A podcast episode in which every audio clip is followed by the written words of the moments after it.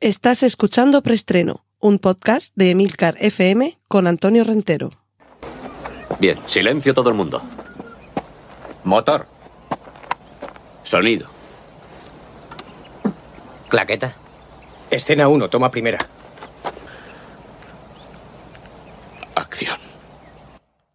Saludos, bienvenidos una vez más a Preestreno, el podcast de Milcar FM con las últimas noticias de cine y series de televisión. Recordad que en las notas del podcast podréis encontrar todos los contenidos audiovisuales que menciono a partir de ahora, con enlaces a pósters, fotos, trailers y demás hierbas y matujos. Y empezamos ya con nuestra primera sección, la de avisos parroquiales. Cortinilla de estrella y... Simplemente recordaros que Preestreno está patrocinado por Trífero, servicios tecnológicos y cinematográficos personalizados y de calidad. Cortinilla de estrella y... Vamos con la sección dedicada al cine y eh, lo que os voy a contar a continuación me recuerda a una película que no puedo dejar de recomendaros, una película dirigida por John Frankenheimer en 1966 titulada Grand Prix, una película sobre el circuito de Fórmula 1 de la época, con los circuitos de la época, entre ellos el mítico infierno verde de Nürburgring, con su recorrido eh, primigenio, que era un capazo de kilómetros, no sé si era 18 kilómetros por vuelta, un disparate así, que se atravesaban pueblecitos y bosques, eh, nada que ver con el actual, que es un circuito cerrado. Eh, por supuesto, tenemos Monza, otro circuito mítico, con su famosa curva eh, ¿cómo se llama? parabólica, y, y ese gran premio que hay que perdérselo año tras año. O sea que no hay que perdérselo año tras año. Pues bien, en aquella película se emplearon coches que participaban en las propias carreras como parte del rodaje de la película. Eran coches trucados en el sentido de que el motor que llevaban no era un motor de competición, eran motores potentes, pero no eran motores tan ingobernables para que los propios actores pudieran estar dentro de los monoplazas en los grandes premios reales.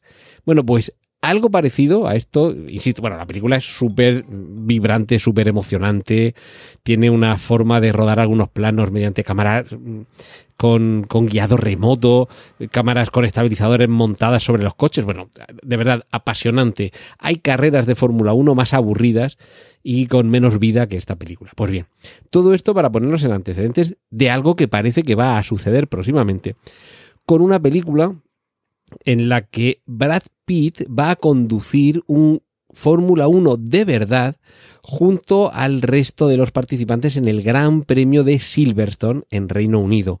Y todo ello como parte de una película en la que participan Jerry Bruckheimer y Joseph Kosinski. Atentos porque a partir de esa película, eh, perdón, de esa carrera, de la del Gran Premio de Silverstone, el resto de la temporada de Fórmula 1, este decimoprimer equipo, porque si no recuerdo mal, son 10 los equipos que hay en Fórmula 1, con dos coches cada uno, 20 participantes, eh, pues este equipo número 11 va a participar durante el resto de la temporada.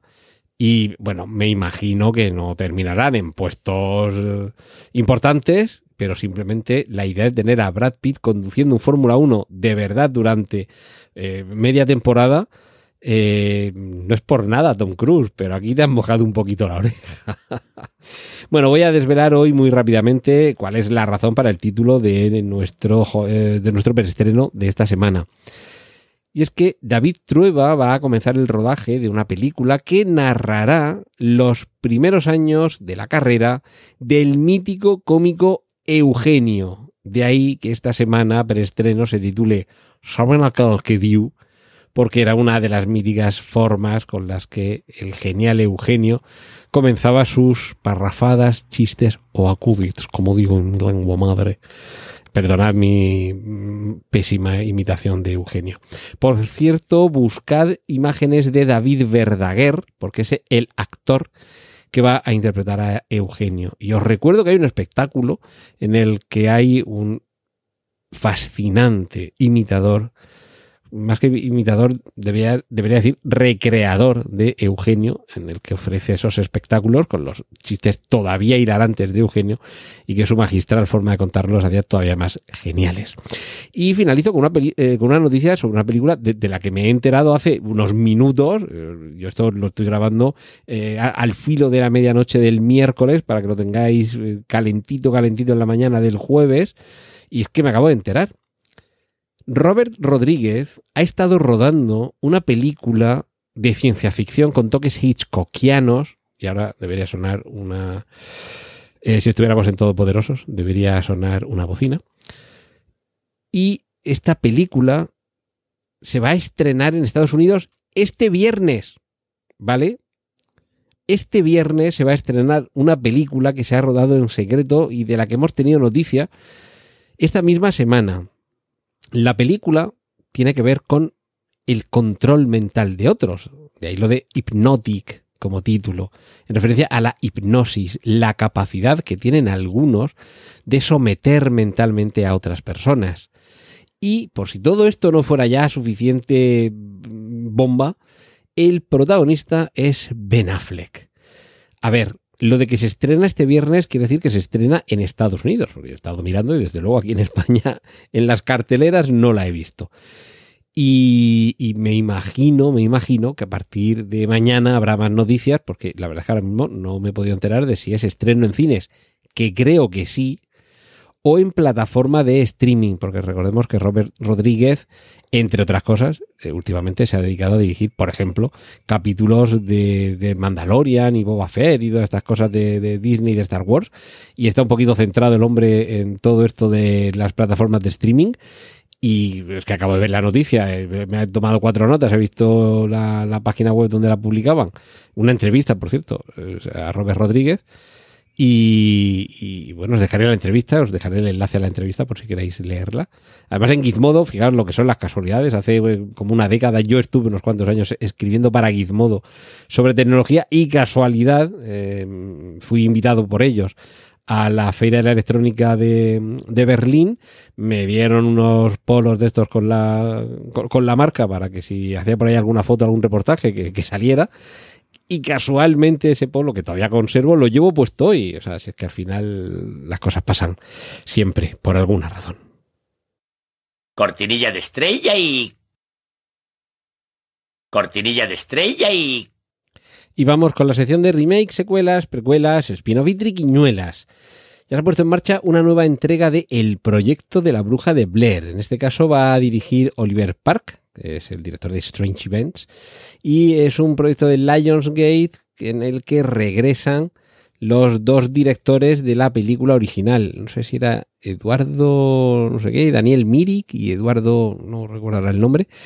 Y a ver, la primera película sí que es verdad que un poquito larga en algunos momentos, pero muy inquietante y con algunos momentos terroríficos, no solo el final. Eh, particularmente el momento que más eh, inquietante me pareció es cuando llegan a esa parte del bosque en el que comienzan a ver cosas colgadas de los árboles. Pero, pero yo creo que es una película que con otro montaje y habiendo quedado un poquito más corta habría sido todavía más impactante y ya lo fue. Pero hay que reconocer que eso del metraje encontrado, que no lo habían inventado ellos, ahí funcionó fenomenal. Y las siguientes, como ya asumían la fórmula tradicional de contarnos la historia como cualquier película, con una cámara que no forma parte de la propia historia, sino que está ahí para eh, recoger las actuaciones, creo que el fallo no era ese, sino que los guiones no estaban a la altura parece que eh, esta, esta nueva película no va a optar por eso del metraje encontrado, de ficcionalizar el que esto lo ha grabado alguien de verdad, alguien lo ha encontrado, de ahí el nombre, found footage, metraje encontrado, nos lo ha montado y nos lo ha puesto en la sala de cine o en la cadena de streaming. Y lo cierto es que comienza a rodarse a finales de este mismo verano, entre finales de verano y el otoño, y la idea es que se estrene en 2024 sin que todavía sepamos si se estrenará en cines o pasará directamente a, a, plataforma de streaming, que últimamente con muchos proyectos parece lo más habitual porque es una forma más sencilla de no arriesgar demasiado si la cosa no sale demasiado bien. Porque es mucho más barato distribuir una plataforma de streaming que en cines, donde necesitas muchas salas para recuperar la inversión solamente en la proyección. No hablamos del coste de la producción, sino del coste de la proyección física en sí. Y ahora una noticia que a algunos les parecerá un horror y otros estarán encantados. Y es que Jeff Bridges ha afirmado que le encantaría volver a ser el nota en una continuación de El Gran Lebowski. Pero hay que decir, para los que esta idea no le parezca tan positiva, que pone una condición.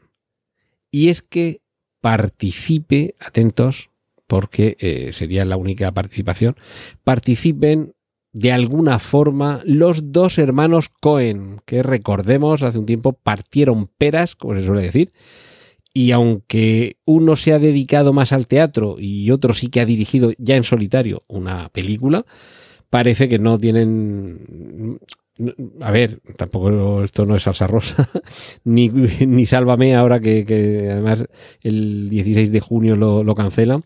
No es que esté yo tan al tanto de las intimidades de la relación entre estos dos hermanos. Creo que tampoco han terminado como los Gallagher, pero mm, no sé si estarían dispuestos a volver a estar involucrados. Porque eh, a lo largo de una entrevista con la revista People, Jeff Bridges lo que ha afirmado es que si los hermanos Cohen, o sea, eh, Joel y Ethan Cohen, estuvieran involucrados, lo haría, rodaría una segunda parte del Gran Lebowski. Y eh, añade el entrecomillado, son misteriosos y llenos de sorpresas, no sabes lo que van a hacer, y como son sorprendentes, no lo sé. Igual hacen una secuela del Gran Lebowski, pero como digo, son sorprendentes. Puede que la hagan, pues ese puede que la hagan.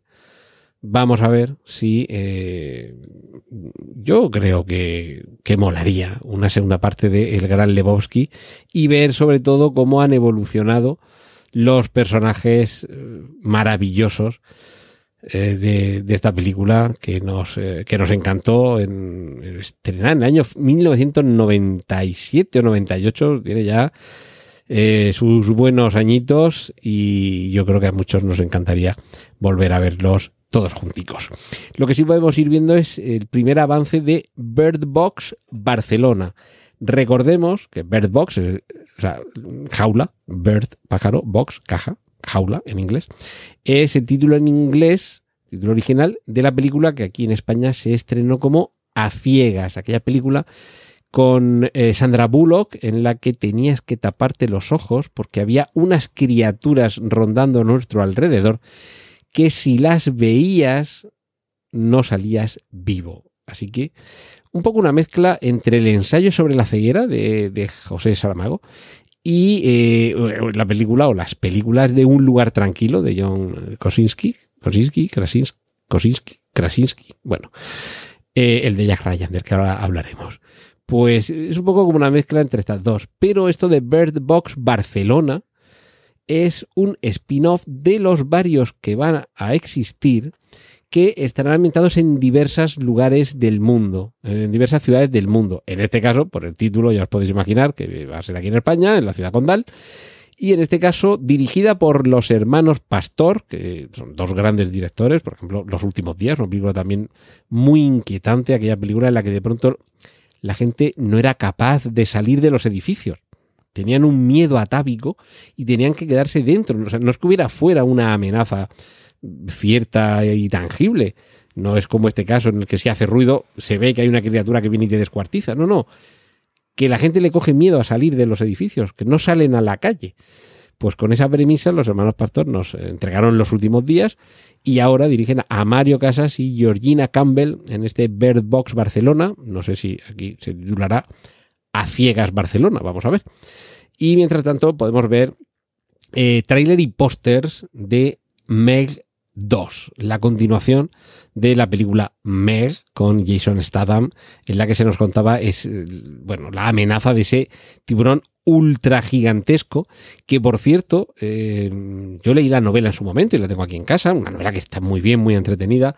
La película no es exactamente fiel a la letra, pero sí al espíritu. Eh, y la verdad es que después de ver la película volví a leerme la novela y bueno, con sus diferencias, pero se disfrutan muy bien ambas.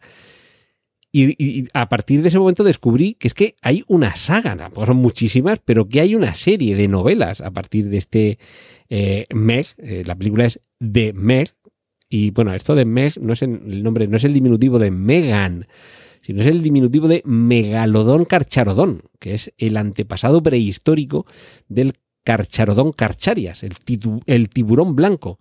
Pues si se llama Megalodón, los que estudiasteis griego y todavía os acordáis, recordaréis que eso de mega tiene es una alusión al tamaño y de hecho de ahí viene lo de megabite y terabite y todo esto, ¿vale? Y kilobite, ¿no? Los kil- los kilos son mil y de ahí vamos creciendo. Pues el megalodón es un tiburón blanco todavía más grande que el tiburón blanco normal, que ya de por sí es grande. Pues eso, segunda parte, tráiler y póster. Y si la semana pasada, quiero recordar, la anterior, os hablé del proyecto de Beetlejuice 2, ahora os doy la buena noticia de la fecha de estreno. Eso sí, largo me lo fiáis, tenemos que esperar más de un año, porque la fecha preliminar de estreno de esta película, que recuerdo, continuación completa, con Tim Burton, con, con Michael Keaton, por supuesto, con, bueno, por cierto, la, la hija de la, de la protagonista es Gina Ortega. Y eh, la fecha de estreno, que se me olvida al final decirlo, el 6 de septiembre del año 24. O sea que terminaremos el verano del año que viene de esa forma tan chula, de nuevo con Winona Ryder, con Michael Keaton, con Tim Burton y con la inclusión de la exitosa Gina Ortega. Cortinilla de estrella y... Y vamos finalizando con la sección de adaptaciones. Vuelve Poirot, y en este caso vuelve a, a Venecia. Eh, es de esta serie de novelas de Agatha Christie en las que el viaje forma parte de, la intriga. Eh, hemos ido a. mm, Hemos ido con el, la mu- mu- muerte, asesinato en el, en el, en el transiberiano. Hemos estado también con muerte en el Nilo y ahora tenemos misterio en Venecia, que en este caso supondría la, eh, el cierre de esta trilogía en la que Kenneth Branagh dirige y protagoniza una versión un poco peculiar de Hércules Poirot y quizá no suene mucho como título de la novela porque realmente lo que adapta es una novela que se titula Las manzanas. Eh, título original, La fiesta de Halloween. O sea, como veis, nada que ver ni el título de la novela en inglés, ni en español, ni el título de la película. Y parece que aquí en España se va a titular Misterio en Venecia, aunque eh, el, título original es eh, de la película es A Haunting in Venice. No sé, una maldición en Venecia. Y si veis el tráiler, que acaba de salir esta, semana, observaréis que tiene algunos toques de, de miedo relacionado con espiritismo y apariciones sobrenaturales. Eh, bueno, qué decir, las dos versiones anteriores de Kenneth Branagh me parecieron cuanto menos flojitas. Y sí que es verdad que en cuanto a eh, ambientación, producción, todo eso es exqui- exquisito, el elenco de actores, son unas películas en las que se luce mucho el que haya un reparto coral con grandes nombres y vale, pues hasta ahí bien, pero si soy sincero, casi me lo he pasado mejor con las películas de Glass Onion de Ryan Johnson, con ese detective Benoit Blanc, que es un evidente homenaje a este tipo de novelas de Agatha Christie, las Whodunit, las quién lo ha hecho, quién lo hizo, y que en este caso yo me imagino que los que somos super fans de Agatha Christie, hasta el punto de tener una colección moderna que salió en los kioscos en los años 90 y la colección antigua en los años 60 y 70, herencia familiar encuadernada en piel, evidentemente, y que somos grandes fans de David Sachet, iremos a ver esta película, aunque luego nos quedemos un poquito desencantados. Y os he dicho antes que hablaríamos de John, que no me acuerdo nunca si es Kosinski o Krasinski, pero bueno, es el, el John de, de Jack Ryan, el John de The Office, la versión americana. eh, eh, creo que es Krasinski. Me parece que es así como se escribe. Vale, pues John Krasinski volverá el 30 de junio de este mismo año, de 2023, con la cuarta temporada de Jack Ryan, la adaptación del personaje realmente, no es una adaptación de novelas literales, sino más bien con ese personaje de, de las novelas de Tom Clancy, que ha tenido varias adaptaciones al cine con distintos rostros. El primero fue Alec Baldwin en La caza del octubre rojo, después hubo dos, creo que dos o tres películas con Harrison Ford, Juego de Patriotas, eh, Peligro Inminente, y no sé si había otra más. Y también fue eh, Ben Affleck en Clear and Present Danger. Eh, ¿Era esa? Peligro Inminente. Vale, en la que salía con Morgan Freeman. Y una cuarta ocasión con eh, Kenneth Branagh, que eh, hemos hablado de él, eh, interpretaba al malo y el, bueno era el actor, que tampoco me acuerdo mismo del nombre, Chris Pine, sí, Chris Pine, el, último eh, James Tiberius Kirk cinematográfico y novio del personaje de Wonder Woman en las películas homónimas. Ese ha sido el último Jack Ryan cinematográfico, en esos cuatro rostros, creo que no se me escapa ninguno. Pero en televisión, muy recomendable esta serie de Amazon, Jack Ryan, con un John Krasinski perfecto en el papel y que, por desgracia, ya se nos anticipa que es a partir de ese 30 de junio, última temporada, aquí finalizan las aventuras televisivas de Jack Ryan. Cortinilla de estrella y... Sección de noticias. Amazon va a licenciar los contenidos de productos originales, tanto series como películas, a otras empresas de medios. Esto lo que quiere decir es que mmm, series, que, series y películas que hemos visto en la plataforma mmm, Amazon Prime Video, podremos verlas en canales de televisión y en otras plataformas de streaming. Una propuesta mmm, desde luego muy lucrativa para Amazon, muy interesante para esas otras plataformas o incluso cadenas televisivas y desde luego fenomenal para muchos espectadores que por lo que sea ni tienen ni van a tener Amazon, pero tienen otras plataformas o que ven cadenas televisivas, porque ya esto dependerá eh, de quién lo compre. Vamos a recordar, eh, por hacer un poco un pequeño resumen muy rápido, del tamaño del catálogo de Amazon, ¿vale? Me voy a referir únicamente al catálogo de Metro Goldwyn Mayer que adquirió Amazon el año pasado, creo que fue, a cambio de 8.500 millones de dólares, ¿vale? Un chingo de dinero, ¿de acuerdo? Sí, un chingo de dinero, como diría Emilio Cano, Emilcar, Lord, Lord al líder. Pero, pero, dentro de ese catálogo, insisto, solo el de la Metro, que Amazon tiene más cosas, hay 4.000 películas y 17.000 capítulos de series de televisión. Bueno, pues todo eso sumado a lo que Amazon tiene de por sí, es lo que eh, Prime Video va a poner eh, a la venta, en el sentido no de, de, venderlo y perderlo para siempre, sino permitir que otras plataformas, insisto, plataformas, entiendo que tanto de streaming como cadenas televisivas, puedan pujar por los derechos de emisión de estas películas, de estas series, de manera que no sea exclusivo de esta plataforma el poder verlas. A mí me parece una noticia muy, muy interesante. Cortinilla de estrella y... Y no se vayan, que por primera vez hay un epílogo, aquí, perdón, en preestreno. Y este epílogo es para contaros un premio, un premio que le ha dado PETA, ya sabéis, esta organización que protege y defiende a los animales, una de cuyas iniciativas tiene que ver con luchar contra los experimentos eh, científicos relacionados sobre todo con la medicina, los cosméticos y demás, con animales. Pero, a ver, yo entiendo que hacer sufrir a los animales es muy cruel pero también entiendo que para que nos salvemos nosotros, en ocasiones hay que experimentar con algo o con alguien antes de con el paciente.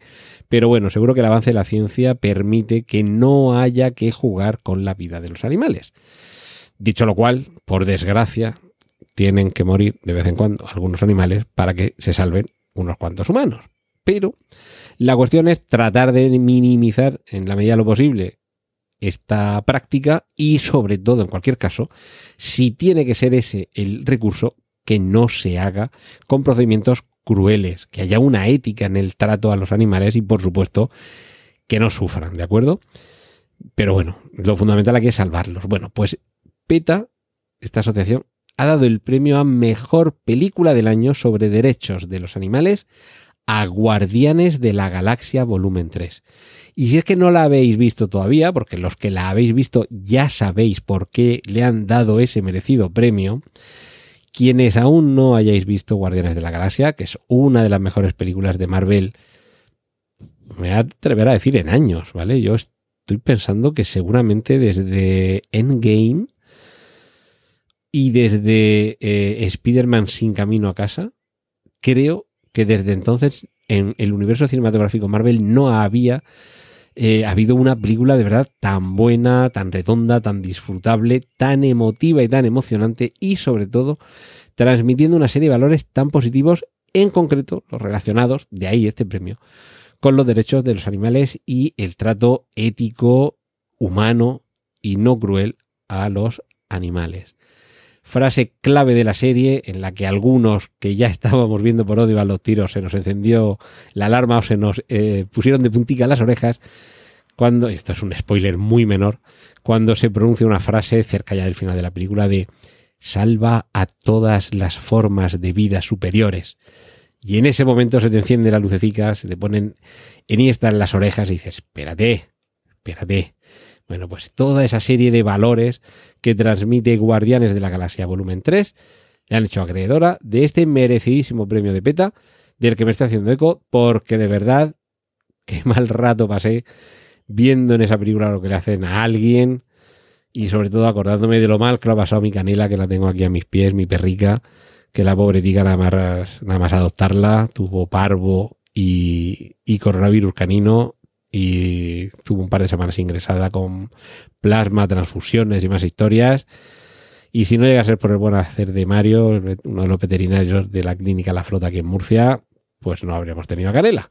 Y eso es lo que pasa cuando en la vida en algún momento lo pasas mal. Que cuando en el cine algo o alguien te hace recordar ese momento, pues lo pasas mal y de ahí que concedas tanto valor a un premio tan merecido como este.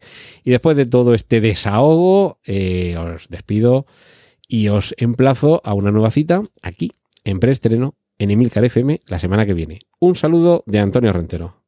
Cortinilla de estrella y... ¡Y corten! Gracias por escuchar Preestreno. Puedes contactar con nosotros en emilcar.fm barra preestreno, donde encontrarás nuestros anteriores episodios. Genial, la positiva.